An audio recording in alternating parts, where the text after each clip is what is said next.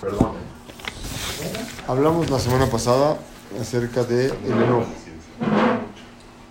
La antepasada hablamos del enojo y la pasada hablamos de No humillar. no humillar.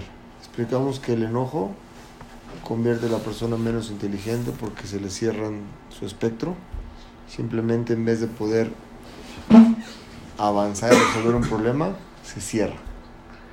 Aunque tengas el derecho y te puedas enojar. Simple hecho de que te cambie tu humor, te empiezan a suceder cosas. O te pegas, o no te sale esto, o se te cae esto. Simplemente eres tú que te empiezas a cerrar. Si lo vemos todos los días, nos pasa a nosotros. Cuando tú te controlas y, no, y logras no enojarte, estás en un esquema en donde tu inteligencia es amplia. Lo aprendimos de Moshe Rabel, que se enojó y se olvidaron las alajot. ¿De qué, perdón? Se le olvidaron dos alajot que no pudo contestar. Y luego las, tuvo, luego, luego las recordó. El segundo, la segunda clase que vimos es que existe otro tipo de enojo, que es cuando avergüenzas a alguien. El primer enojo se te quita la inteligencia. El enojo que es para avergonzar al otro, el otro toma la posición que a ti te tocaba en grandeza. El puesto que te tocaba tener, lo agarra otro. En dos palabras, el que se enoja y avergüenza a otros, su posición de él, en donde esté, automáticamente se vuelve menos. Es una persona que vale menos en la mesa, en la familia, con los socios, con donde estés. ¿Lo aprendimos de quién? De David Amelech. David Amelech no le tocaba ser rey. David Amelech, su hermano le tocaba ser rey. David Amelech le llevó la su padre le dijo, ve a llevar la comida a tus hermanos que están en la guerra. Llevó David David Amelech la comida y su hermano grande pensó que él quería ver qué estaba pasando y lo avergonzó.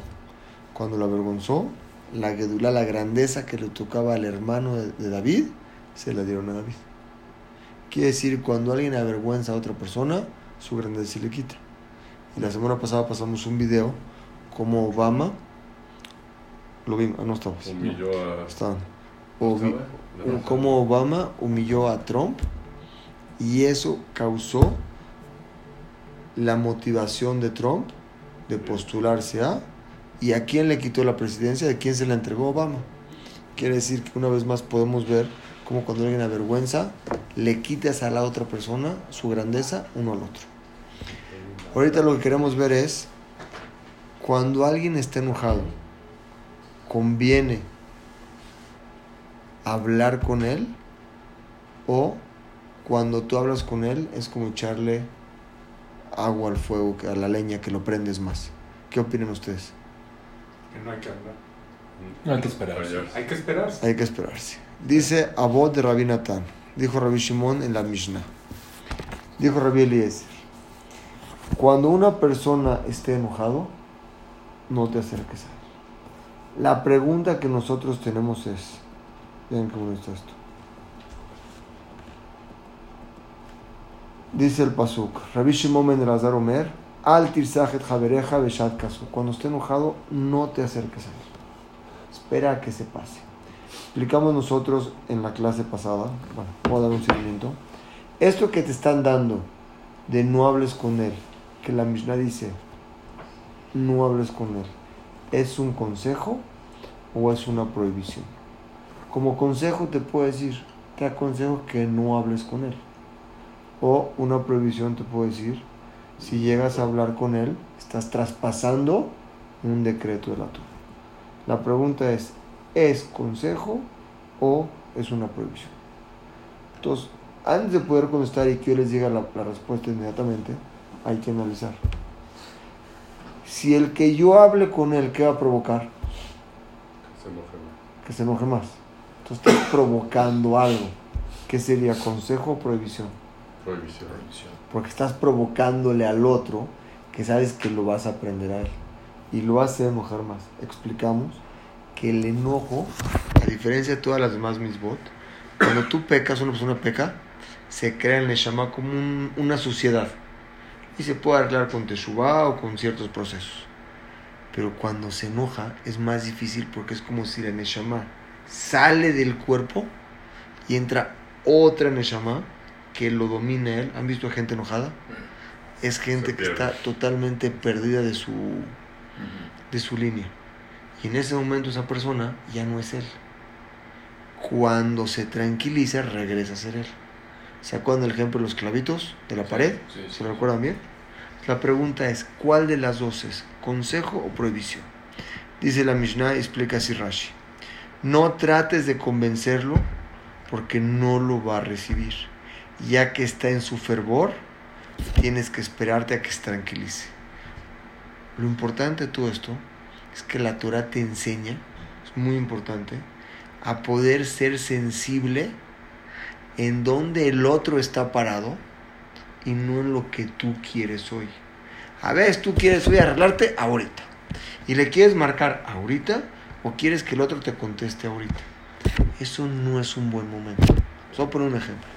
Tienes un socio o alguien que tienes que arreglar un problema con él. No están enojados. La presión de llamadas, etcétera, exceso de, provoca una, una insegu- se revela una inseguridad tuya que estás queriendo insistir y la otra persona se da cuenta de dónde estás, que es hacer lo que tú quieres y no dejar la cosa que pase en su momento. Todo tiempo, toda cosa tiene un momento y un lugar. Ojo, un momento y un lugar. No nada más un momento, sino el lugar adecuado y en el momento adecuado. Cuando una persona se enoja, tú y una persona nos enojamos con ella, esa persona tiene que saber en qué momento poder hablar con él. Porque lo importante ya ahorita no eres tú, es él y él mismo saber cuándo está listo para poder escucharte. Porque si no, no te va a escuchar. Tengo dos preguntas. ¿Aplica al no judío? Todos. Todos. Se- Segunda pregunta. ¿Un enojo de trabajo también involucra esto? Claro. El trabajo es nuestro entrenamiento en la vida.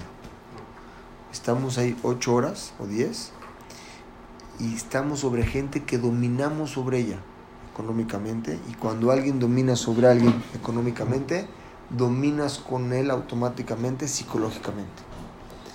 El ejemplo más grande que podemos tener de nuestro entrenamiento hacia esto es tu empleado. Tu empleado tú le pagas. Él hace, hola, él hace lo que tú quieres. Tú te lo puedes tratar como tú quieras.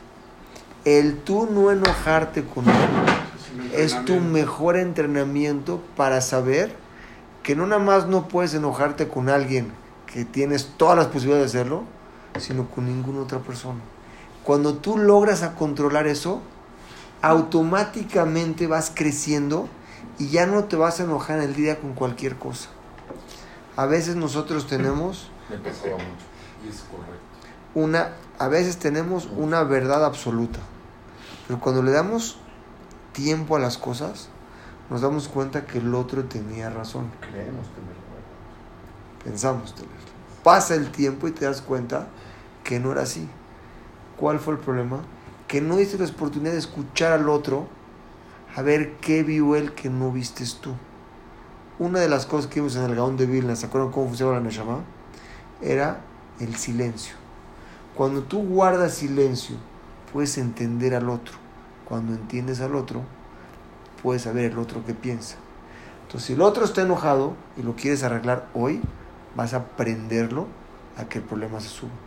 Si tú esperas a que eso se pase y que él esté más tranquilo, tú puedes acercarte a él a arreglar ese problema. Pero otra vez, Pe- Pero ¿sabes también donde yo creo que hay mucha clave? Es esperar, sí, pero el saber cuándo volver a él.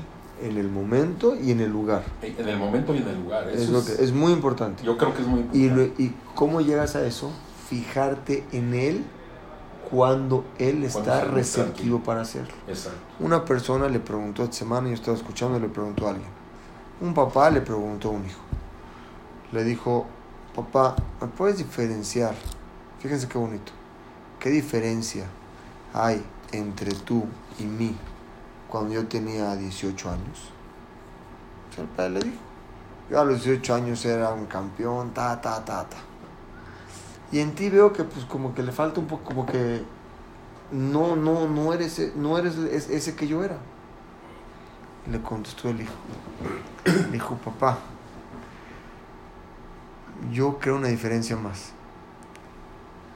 Tú tenías desarrollado la sensibilidad de sentimientos como yo la tengo. Me quedé... frío. Que no se haya enojado. sí No, se- no, no, no, no, estaban hablando bien. No, Pero que no le. Entonces, entonces yo le pregunté, le dije, ¿me puedes explicar la diferencia? Sí, el papá era una persona súper exitosa, donde, y ahorita sí es súper exitoso, Bueno, no, es- todavía sí es exitoso, pero nada más pensaba en él y no había nadie más. Era un tren que iba a 300 por hora y el que estaba al lado no existía, a donde tenía que llegar. Le dijo el hijo, yo no tengo esa cualidad que tú ves, pero tengo otra, no le quiso decir, pero que el padre nunca tuvo. Poder sensibilizarse con los demás es un trabajo que a la par a lo mejor le puede llevar una vida. Y el otro lo tiene desarrollado de otra forma. Quiere decir, cada uno tiene un, un- crecimiento en cada momento. Pero el poder desarrollar lo que el otro siente, para poder tú entender que no lo avergüences y cuándo hablar con él, es una sensibilidad que no todos tienen. Y es algo que la Torah nos enseña a nosotros para ser mejores personas. No nada más existes tú en la vida, existe gente alrededor de ti que está dentro de tu círculo, es porque te ayudó a ser mejor. Esa gente que te hace enojar, ¿por qué es? Porque tú piensas que tienes la razón y tú piensas aquí.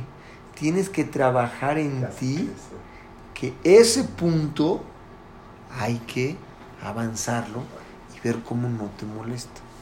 Si tú piensas que tú mandas y tú eres el number one, no estás creciendo. Estás mandando una dictadura en lo que tú tienes. Y no te pusieron ahí para eso. Entonces, cuando vas a contentar a alguien, tienes que ver en el momento adecuado que él es apto para recibirlo y en el lugar adecuado. Tú te lo encuentras en un lugar donde no te va a escuchar o en un momento no te va a escuchar, no vas a lograr nada. Dime, adelante. Voy a mover un poquito las luces, pero...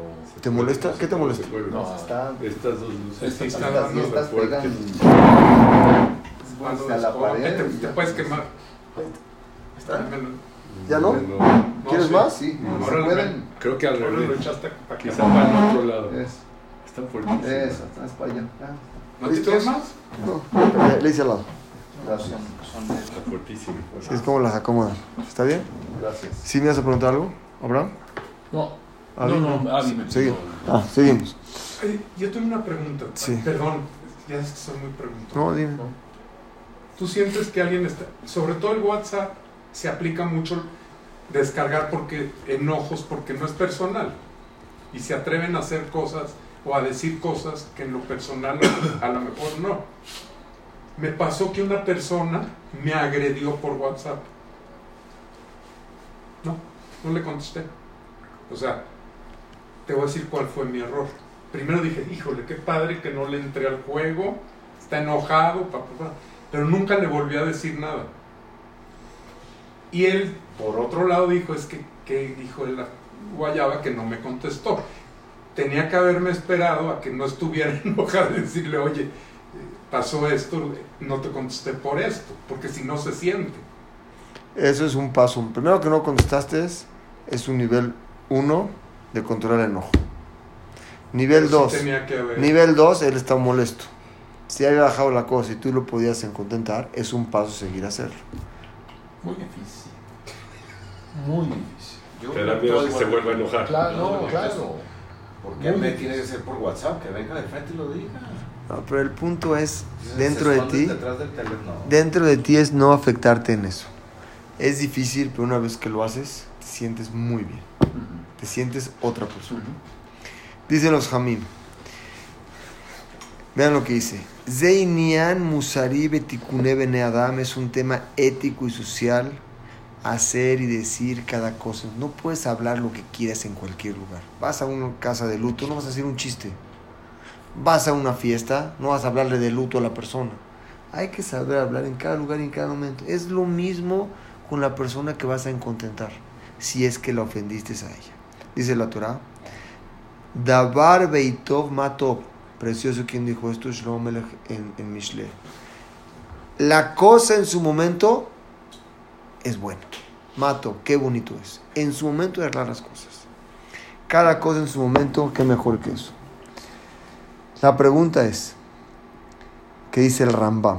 Y es una pregunta.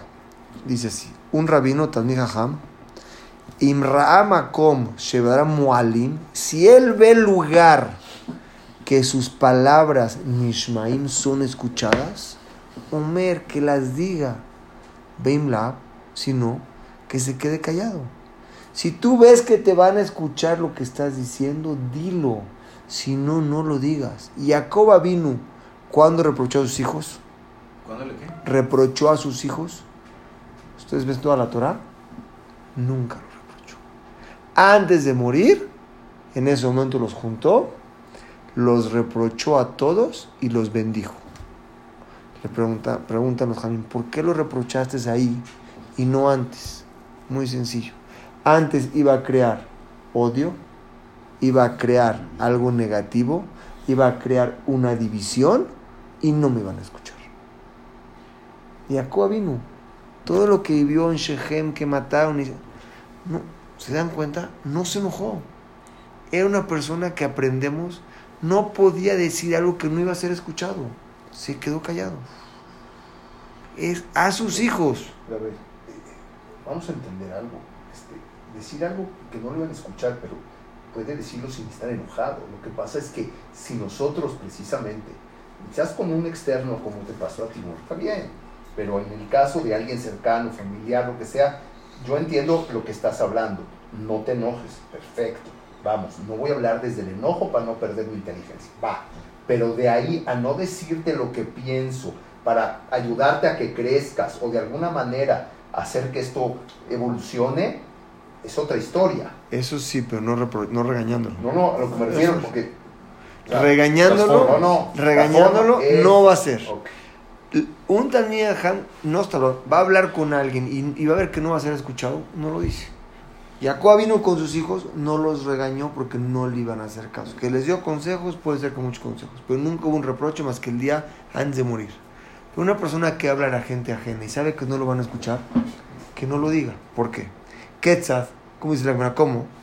No trates de convencer a tu compañero en el momento que no te va a escuchar. Dice, la regla, klal habla- Si vas a hablar con tu compañero y no te va a escuchar, no hables del problema. Háblale de Gimilut Hasadim, habla de habla de cosas, de cosas que sean trascendentes. De un favor, habla de, de algo que no sea el tema. Tampoco puedes no, no dirigirte a él y quedarte callado. Habla con él cosas que tengan sabiduría. ¿Cuáles son sabiduría? Un tema de Torah, un tema de ciencia, algo que tenga que se pueda llevar. Pero no le hables del problema. Pero siempre ten cuidado lo que le va a. Te la pregunta el Rambam, que hay una pregunta aquí. ¿Por qué dice Talmid Raham? El rabino que va a hablar, que no hable con él cuando esté enojado.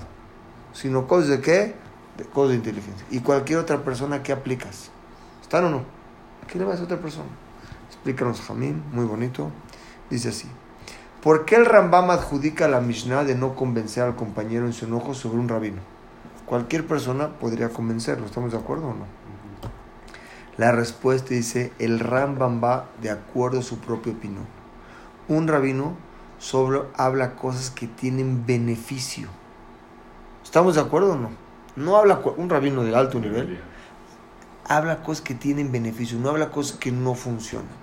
Sin embargo, las demás otras personas sí pueden hablar de otras cosas que diferentes de. Entonces, conclusión, vas a ver a alguien, vean qué bonito, que esté enojado contigo, no te quedes callado.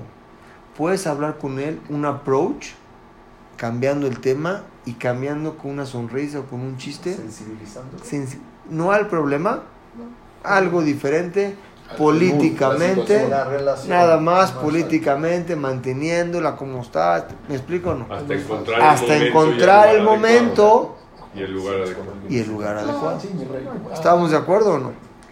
Si es así, dice el rabino Yonah, que al convencerlo en su enojo, lo único que le vas a aumentar es aumentar su furia, provocando que te diga cosas no correctas.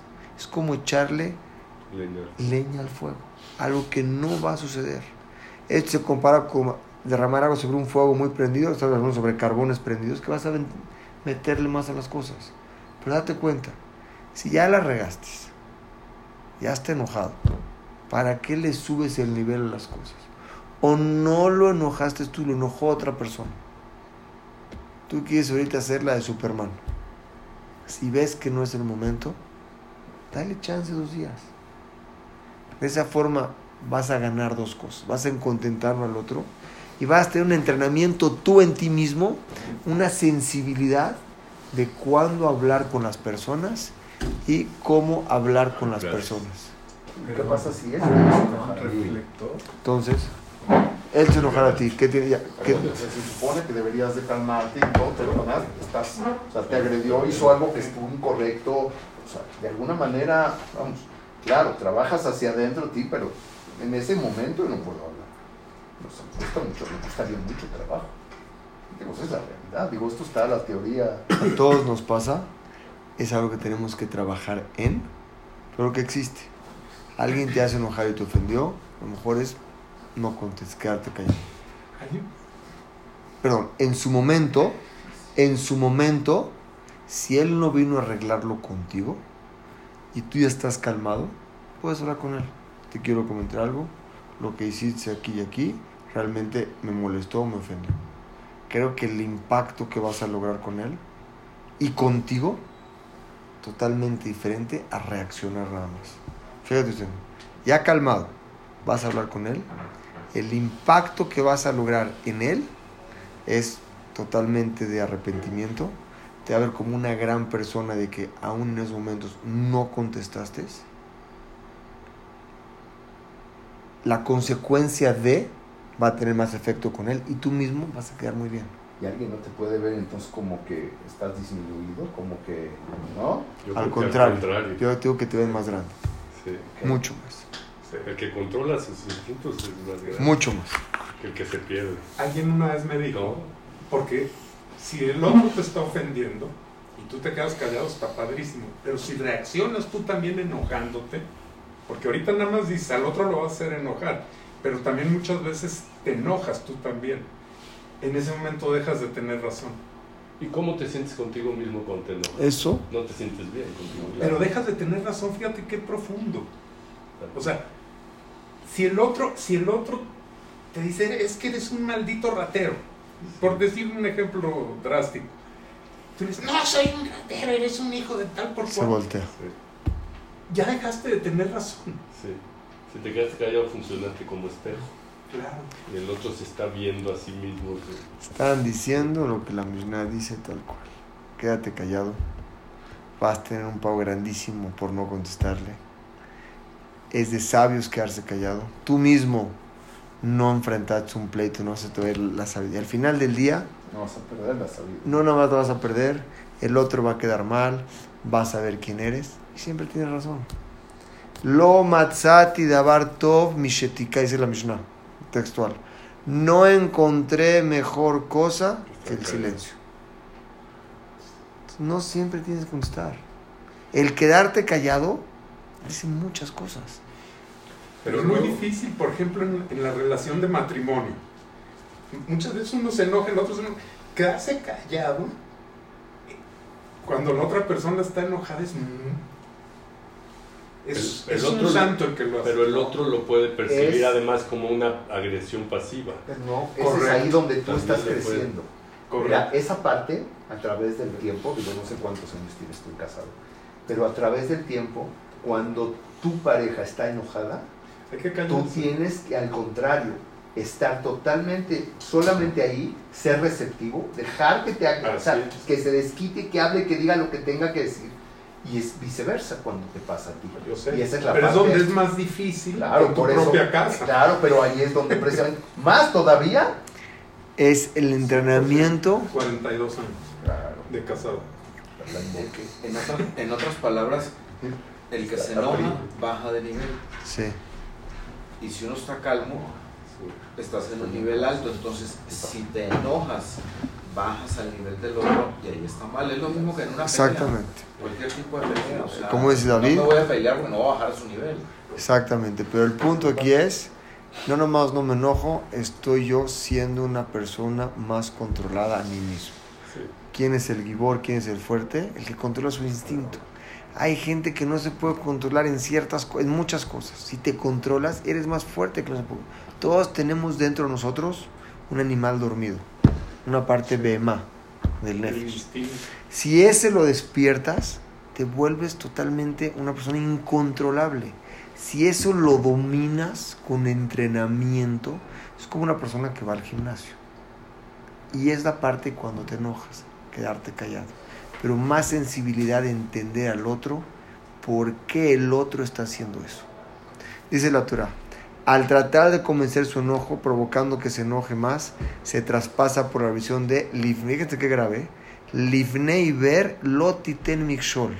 Enfrente de un ciego, no pongas tropiezo. Oye, ¿estás ciego? Pues no, no está ciego. La Torah lo considera ciego. No está viendo. Y estás haciendo que aumente, el- que se tropiece más. Está enojado, está fuera de sí, no está viendo. La Torah dice traspasas, así tal cual. Estás traspasando por Livnei ver. Delante de un ciego no le pongas un hoyo para que se caiga. Estás haciendo lo mismo cuando una persona está enojada, estás tratando de contenta- en contentarlo. Por más, por más que hayas hecho. Entonces, es una prohibición. De igual manera, si una persona traspasa una prohibición de la Torah y no va a hacer caso al reproche, o es una persona burlona que se burla de ti, o se cree muy inteligente y no va a aceptar tu opinión, quédate callado. Lama taselo mahalalev lejinam. Vean qué fuerte está. ¿Para qué haces una enfermedad del corazón gratis? Las enfermedades del corazón son la depresión, el enojo, la tristeza. ¿Para qué le creas a él algo cuando no te va a escuchar? Esta persona esté haciendo lo que esté haciendo, no te va a escuchar, ¿para qué lo reprochas? Si hizo algo malo, fíjense, puedes estar hirviendo. Cálmate. Es teoría, pero hay que practicarla. Es difícil, pero para saber que existe es el primer paso A. Como alguien me dijo, está muy fácil leer los libros, pero, pero llegar a, ¿cómo se llama? A Hacer los hechos, el dicho al hecho. le contesté, le dije, oye, pero hay que empezar por algo, ¿no? Si cortas y prendo. Yo lo prendo. No. Ya te lo- hay que empezar por algo, ¿no? Si tú no empiezas a leer un libro, nunca vas a llegar a eso. Esta persona que vas a reprochar, Jacoba vino, no reprochó a sus hijos. Sabía que en ese momento no lo iban a escuchar. Les quieres decir en otro momento, cuando tú no estás enojado, él sí lo va a recibir. Les quieres decir cuando tú estás enojado, no, es una, una defensa, no lo van a recibir. Entonces, que, que está muy fácil la fórmula. ¿Quieres que la gente te escuche? ¿Quieres que la gente siga un consejo? Dos cosas. Dilo no enojado y espera el momento en que el otro está receptivo. Repróchale cuando esté enojado. ¿Va a llegar algo? A ningún lado. Perdón, Abraham, adelante. Cuando tú insistes, cuando se tranquilizan las aguas e insistes irlo a ver, Sí. esta persona, o sea, te hace caso omiso o no te quiere ver, este, ¿qué tanto hay que insistir? en eso? No, dale chance. Es tiempo de- Pero dale chance una hasta que se necesite. Pero siempre, para que no te vuelvas a enojar, estoy diciendo. cuando lo ves, tratar de cambiar el ambiente, la atmósfera. O la- sacarle un tema o que lo haga reír, o que le haga algo que le guste, pero para atacar el tema tienes que, tienes que buscar cómo y en dónde. pero es muy importante. Pero ahí te, te, te doy un consejo más todavía. ¿Cuánto te vas a tardar en arreglarte con él? ¿Un año? ¿Año y medio? Un decir. No, no, no. pues, Eh, Cualquier persona. ¿Seis meses? Si hubieras evitado eso, te hubieras evitado todo. ¿Cómo? Quédate callado. Pero hay gente que no quieres arreglar. Exacto. O sea, alguien que le hizo algo malo a un ser querido tuyo. Pues no quieres verlo, no quieres Y este, si vas así arreglar enojado, nada con esa persona. Está mal, Si no guardas odio en tu corazón, no hay problema. no puedes guardarlo en tu corazón ni rencor por nada. No, eso no puedes tenerlo. Eso es importantísimo. No puedes porque si ya te está afectando a ti. No te quieres arreglar con él Claro. y él dañó, Eso es muy importante. velo y salúdalo. Pero no te quedes con eso dentro de ti porque estás, estás, estás poniéndole una qué? Una majala, una enfermedad a tu corazón. Claro, Eso es lo que llaman Al el tuyo perdón, mismo. que no es perdonarlo al, al otro. Es tú mismo. liberarse, estás intranquilo todo el día. Es- ese sentimiento. Eso es lo más importante. Para eso uno tiene que ser, en la vida, tiene que ser una persona muy jaja, muy inteligente. No te metas a la boca del lobo cuando salir va a ser un problema. Una palabra, un enojo, una vergüenza. Arreglar eso te cuesta mucho. Y sabes que creo realmente la esencia de todo esto es dominar al ego. Esa es la parte más compleja porque el, esta parte del, ¿no? Y etcétera, que nos habla todo el tiempo, ¿cómo me voy a quedar? ¿Cómo me voy a dejar? Voy a verme chico, me vas a hacer ¿qué eso, me vas a puro hacer? Yo soy papá. ¿Qué te pasa? En todas las circunstancias, esa parte. Entonces, tenemos que dominar el ego y tenemos que acrecentar la humildad. O sea, es De mano. o sea, Subir uno y bajar otro. exactamente, es indirectamente proporcional. Entonces, en la medida que tú puedas subir tu humildad y reducir tu ego, Es automático. en ese momento, ahora Eso es sí, en lo que hay que now we're trabajar. talking business. Es exactamente Y esa parte 100% académica. eso que dijiste es lo que dice el Gaón de Vilna. Y es lo que explicamos hace como cuatro clases. Cada cosa tiene su negativo y su positivo. El enojo es provocado por la arrogancia. Porque, ¿Por qué te enojas? Es como yo aquí yo mando, yo aquí yo. Cuando tú todo, cualquier cosa te prende. Pero cuando tú te sientes que realmente somos de carne y hueso, pues siento, ya, ya no estamos aquí, de la noche a la Ya mañana te puedes ir, totalmente te empieza a bajar que eres como cualquiera. Entonces, lo que hicieron se, se baja. Eso que estás diciendo tú, de lo que hablamos del Gaón, que hablamos de las cuatro cosas que uno que tiene que trabajar dentro de la cajita que dispara al Neshama, ¿se acuerdan? Y que el Neshama dispara todo el cuerpo. Empecé a hablar con el enojo. Y primero Dios, la que vamos a hablar de la humildad. La humildad es la parte principal para no llegar al enojo. Pero lo que quiero explicar ahorita es, si no pudiste lograr esa humildad y te llegaste a enojar, contrólate. Porque todos tenemos un cierto enojo. Tranquilízate. No, no dispares en ese momento porque te va a costar el arreglo muchísimo. Si te quedas callado, ¿a quién le va a costar el arreglo? Al otro. Tú lo puedes hacer más fácil. Ya no la tienes sobre ti. Date cuenta, cuando la avergüenza y se queda callado, el otro pasó una vez, estaba una persona, de veras hace poco en diciembre, una persona avergonzó al otro en público. El otro se quedó callado. Hasta hoy, esa persona trata de pedirle perdón y trata de, sea, trata como que de justificar. Ya el otro dijo, está bien ya. ¿Cuánto tiempo el otro lleva pensando en este? Sí, sí. Meses, meses. Claro. Y cuando lo ve, avergonzado. El otro se quedó callado.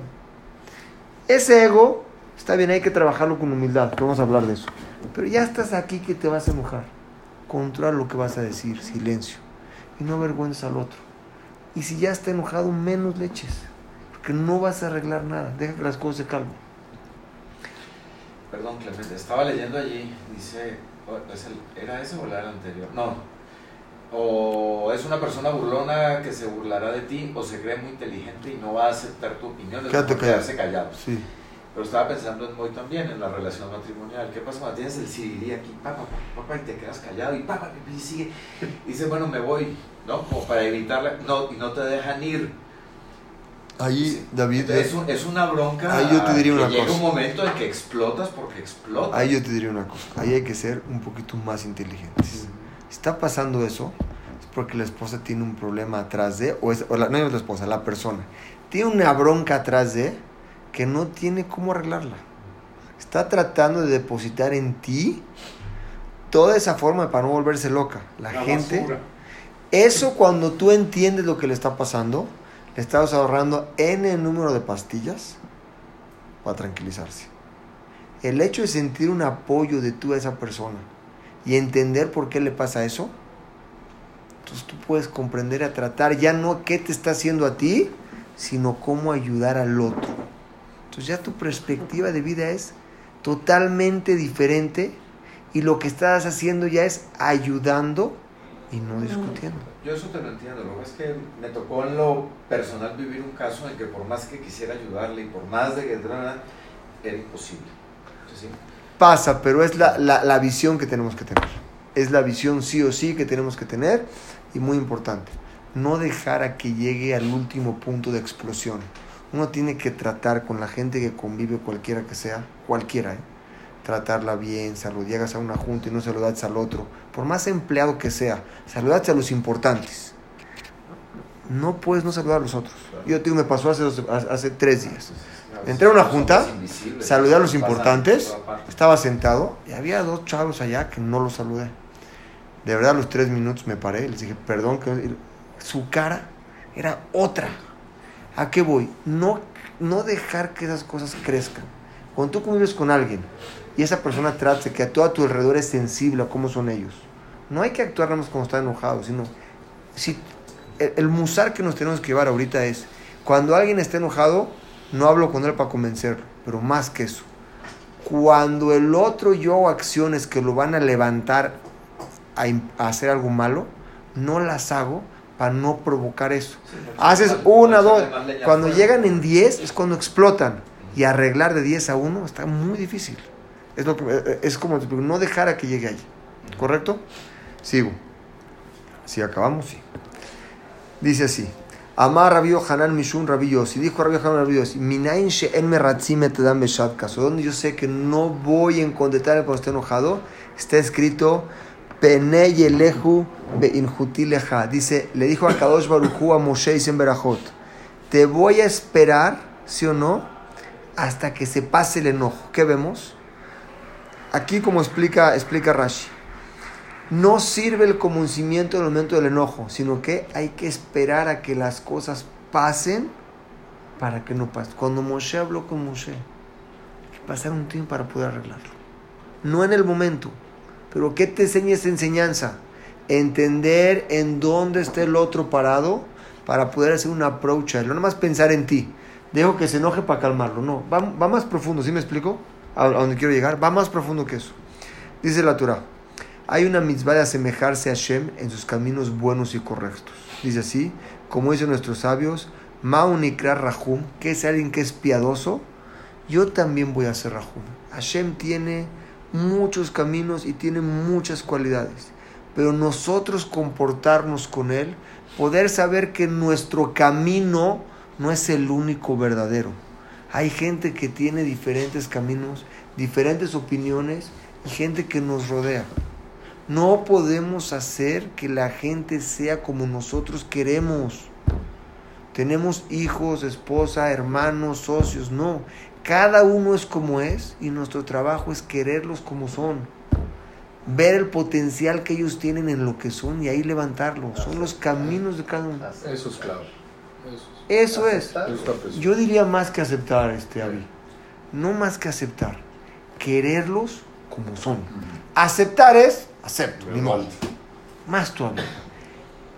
Lo que tú haces, por cuanto que es importante para ti, yo lo amo.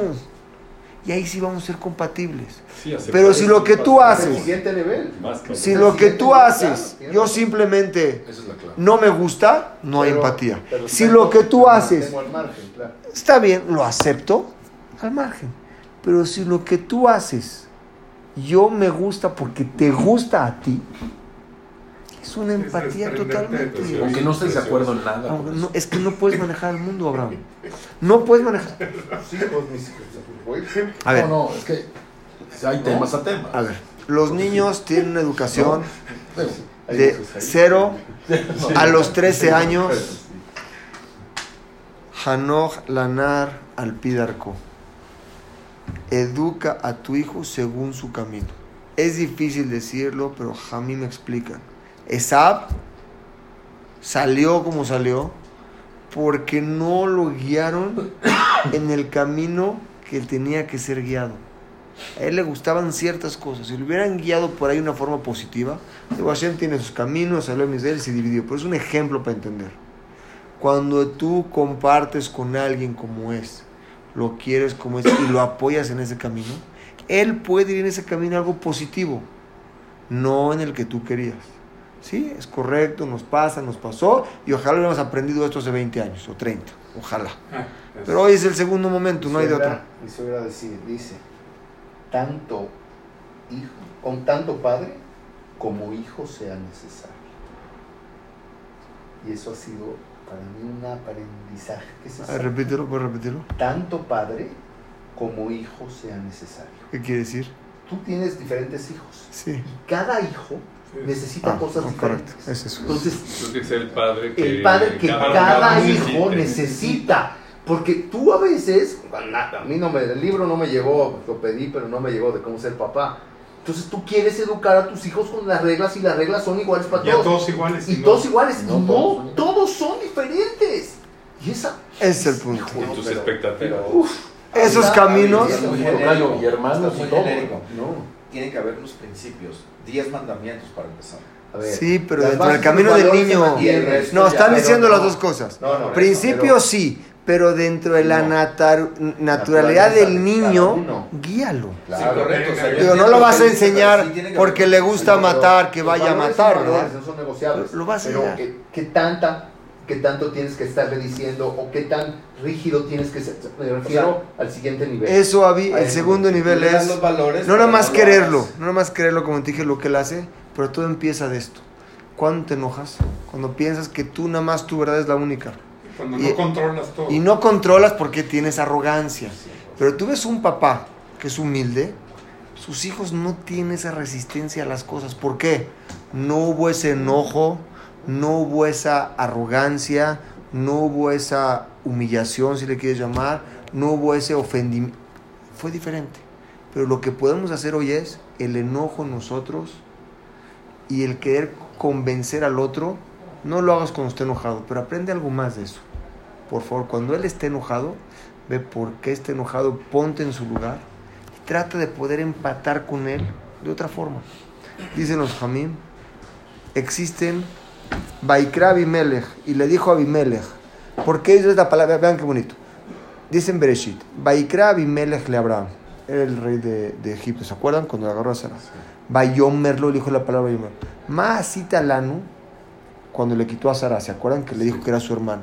¿Y qué nos hiciste a nosotros? Y trajiste a nosotros un pecado muy grande porque me dijiste que era tu hermana.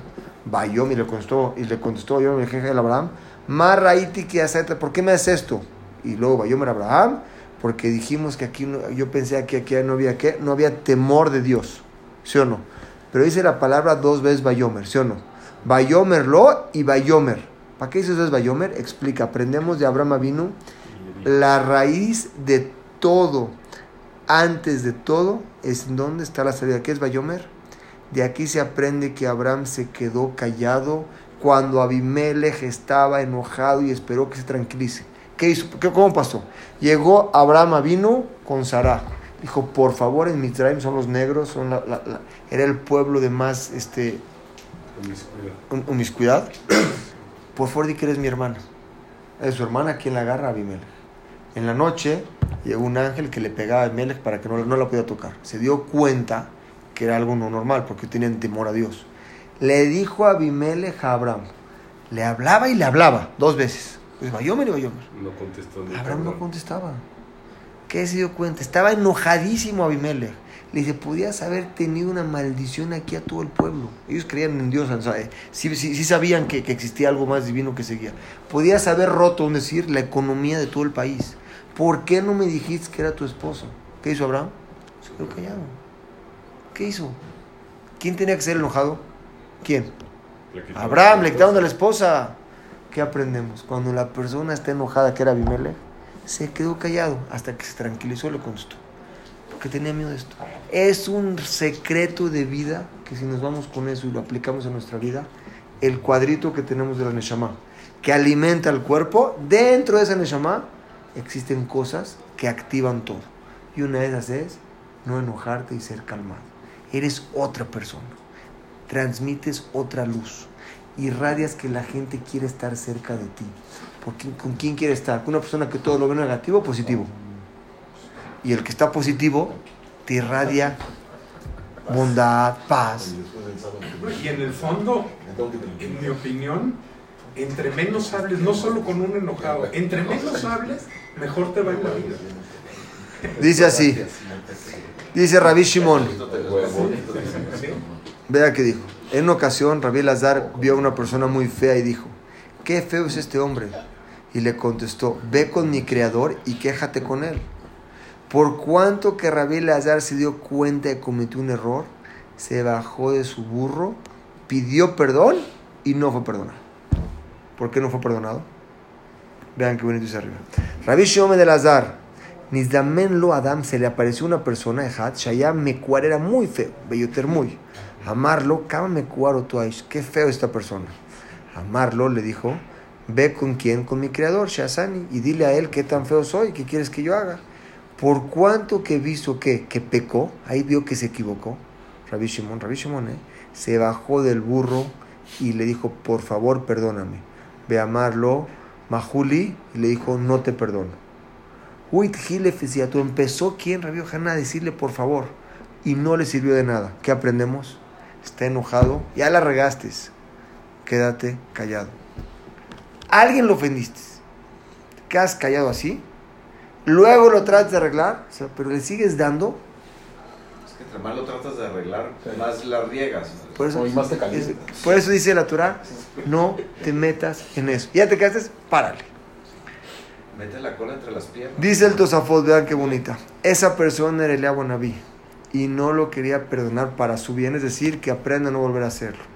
Porque si lo perdona inmediatamente, va a sentir que la gravedad de las cosas que lo hizo y le volver a repetir. Aprendemos dos cosas. Uno, cuando estás enojado no hacerlo. Y dos, a veces, si alguien, esa es tu pregunta lo voy a contestar. Si alguien te avergonzó y te pide perdón en el momento, puedes decir, ahorita no, platicamos después. Pero, pero, dentro de ti no hay enojo. El decirle ahorita no, platicamos después, ¿para qué? Para que te respete y no sepa que puede jugar contigo. el tiempo. Tienes que tener un respeto como persona, no humillar. Y, y tú en una clase dijiste que si te quedas callado le puedes pedir en ese momento a Dios algo, ¿no? Exactamente. O sea, porque se abren las puertas del cielo para ti. Explicamos la clase pasada Ah. que el que avergüenza al otro, le pregunta después de 120 años, mira todo lo que hiciste. No, pues yo no lo hice. ¿Cómo no? Se pasan los sejuyot de uno al otro. Se le pasan. ¿Y de dónde lo aprendemos? De David Amelech. David Amelech no le tocaba el sejud de ser rey. Su hermano lo avergonzó, se cambiaron los papeles. El paquete que le tocaba se le pasó a este. Es algo que aparentemente es raro, pero es cierto. Una persona que avergüenza su paquete se le pasa al otro por completo. Aprendemos de aquí. Te avergonzaron y quieres que el otro no lo vuelva a hacer y te viene a pedir perdón. Dile, la verdad, hoy estoy un poco molesto, pues si quieres platicamos después. Pero dentro de ti no estás enojado. Lo estás haciendo para que no vuelva, o sea, como con un hijo, igual, puedes aplicarlo en cualquier punto. Dice la un poco más rápido. Según esto se puede decir que esta fue la única Pero aunque esté intención. enojado, aunque esté enojado en cierto nivel, no, no extremadamente enojado, le puede decir lo mismo, ¿no? Hasta que se calme. Sí, el- el- lo principal, David, es que no puede entrar en ti enojo. No puede existir eso. No puede existir rencor en ti. Si tú le quieres decir luego nos arreglamos para que el otro no lo repita, estoy de acuerdo. Para que no se le haga fácil la cosa. Para poner un- un- Y una que línea. el ofendido se calme un poquito también. No, porque es otra vez. Te ofendieron a ti y te vienen a pedir perdón. La largada más alta, el nivel más alto es tú no ofenderte. Te vienen a pedir perdón y luego platicamos. Para poner una línea. ¿Me explico o no? Si lo quieres perdonar y ves qué pasó, ya déjalo. Pero si es algo que tú necesitas poner una línea, la pones la línea. Según esto se puede decir que esta fue la intención cuando Hashem le dijo a Moshe, espérate a que se baje el enojo. No lo hizo porque estaba enojado, sino para enseñar la lección en el momento de las cosas. Voy a enseñarle a un hijo, puedes poner orden, como hablábamos antes, pero no enojados. Hashem se comporta con enojo en las primeras tres horas del día, como dice la Gemara en Berajot. La Gemara dice en Berajot, ¿qué hace Hashem? Toda la noche, cada hora. ¿Se acuerdan que hablamos de una clase de El esas? sexto día. No, ¿qué hace? ¿Qué hace todo el día? ¿Cuál es el día de Hashem? El tercer día, se, a las tres horas, eh, hay un enojo. En todo momento hay gente pecadora que hace enojar a Hashem. Entonces, en ningún momento se puede rezar. La pregunta. Quiere decir, existe una cierta hora en, en- en- en el día, unos segundos muy pequeños, que es cuando Hashem está enojado. Se comporta en las primeras tres horas del día como que hay din, vamos a llamarle así. Ahora, en todo momento hay gente pecadora. La pregunta es, esta gente hace enojar a Hashem. Entonces, ¿cuándo puedes rezar? ¿Hay tres horas? ¿Estás rezando esas tres horas? Shachrit. Si es el momento en que Hashem está enojado, ¿cuándo rezas y cómo rezas?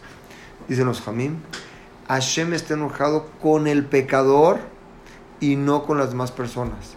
Y aún con la persona que Hashem está enojado, puede rezar por otras cosas que no tienen que ver con la cosa que provocó el enojo. Dice, Berrogues Rahem Tiskor. Quiere decir que aprender eso, aunque estés enojado con esa persona, llévense esto en la bolsa y grábenlo, escríbanlo. Aunque estés enojado con esa persona, si no lo puedes arreglar, te puedes enojar nada más por eso. Pero la persona vale mucho en otras 100 áreas.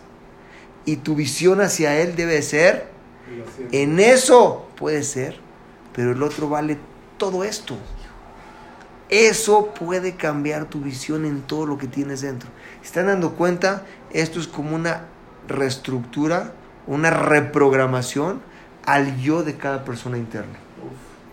¿Estamos? Es lo- como lo que nos has dicho, califica el acto, no a la persona. Más todavía, está enojado contigo. Ese punto que te enojaste tú con él, puedes verlo, pero él vale mucho en 100 cosas más. ¿Qué hace Hashem tercera ahora? Otras cosas que no tienen que ver con las...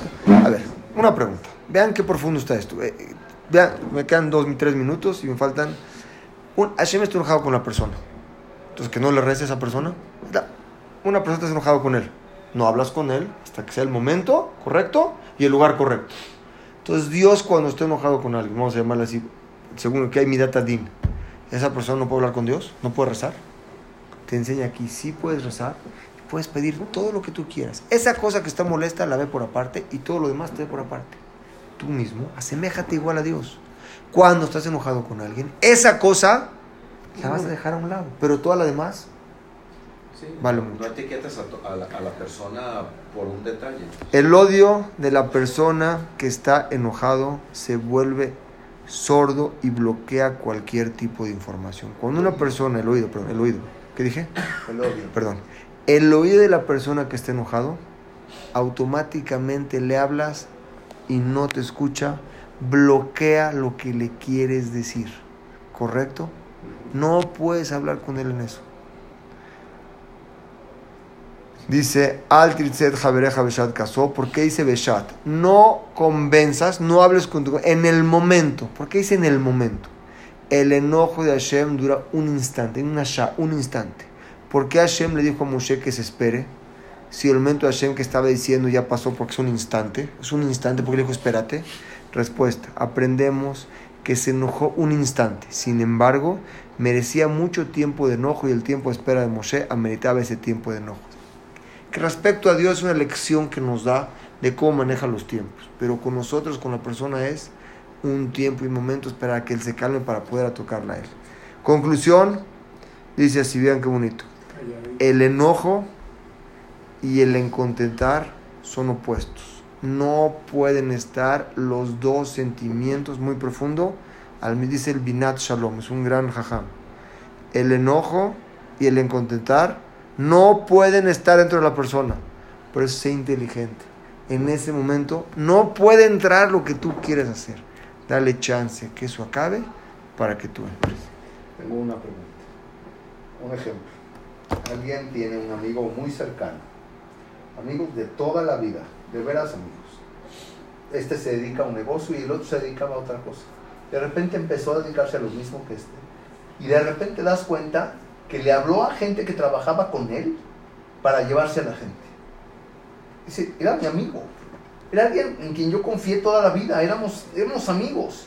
Eso que tú estás planteando, de alguna manera, enojarte solamente por esa acción y dejar todo lo demás que le daría valor a esa persona, me parecería Difícil. Digo, es muy difícil simplemente porque el valor, cuando él mismo no apreció la amistad, de- de tu calidad como persona, todo lo que tenías como amigo, y tuvo, el, o sea, tuvo la mala leche venir y tratar de quitarte a alguien, perdió definitivamente los valores y las características buenas que tenía. A mí me parece que es muy complejo. La teoría es hermosa, pero ¿qué Claro, haces en una situación? Creo que a todos nos ha pasado eso. Sí, Todos, espera. A mí, pero sí me ha pasado. a mí también. Y yo te voy a explicar. Un primo, ¿eh? No, a mí me ha pasado. Otro primo. A mí me ha pasado. El primo de una amiga. A mí me ha No, pasado. primo de una amiga. de una amiga. Me ha pasado y aunque nos duele, simplemente cuando platico con mi hermano, con mis socios es Hashem, luego te estoy en Jobat Leavot, son dos, tres hojas preciosas. Nunca te va a tocar nada, nada de lo que te toca a ti, nadie te lo puede quitar. Lo único que nos queda es bendecirlo, que le vaya bien en lo que haga. Si necesita algo con mucho lo ayudo, así, tal cual. Cada quien por su camino. Lo veo, lo saludo y lo abrazo. Y no son uno, han sido varios. Los veo, los saludo y los abrazo y les deseo lo mejor. Yo no los abrazo. Pero, no de veras. Ah, bueno. No, yo sí, te voy a explicar por qué sí. Porque ellos saben que hicieron algo aparentemente no correcto. Y les da pena. Está muy bonito lo que dices. Cuando- que Dios no te va a quitar toca nada. que te- Cuando te- yo llego y lo abrazo y le digo que Hashem te bendiga, que Hashem te bendiga, tú eres un espejo de Dios. Dios se comporta contigo como tú te comportas.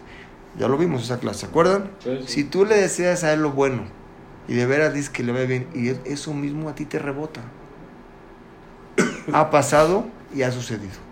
Puedes poner reglas, oye, nada más un favor, vamos a tratar de hacer así y hacer así, pero dentro de esto nadie te puede quitar, Avi, nada de lo que te toca. ¿Y qué crees? Aparentemente al principio eso es malo, pero te aseguro que si ves la película, Sí, te conviene. tengo. Bueno, ver- ¿Sí o no? Entonces, ¿valía la pena ese enojo? No. Caso personal. Solucionado tu pregunta. ¿Está bien? Caso personal. Hice un negocio con un primo hermano allá en Cali pasó eso. Sí. Y en ese momento pues sí me dio como, como coraje o dije, bueno, pues ¿por qué? Eso no se hace, ¿no? En fin, el hecho es de que la vida me trajo para México. Él se quedó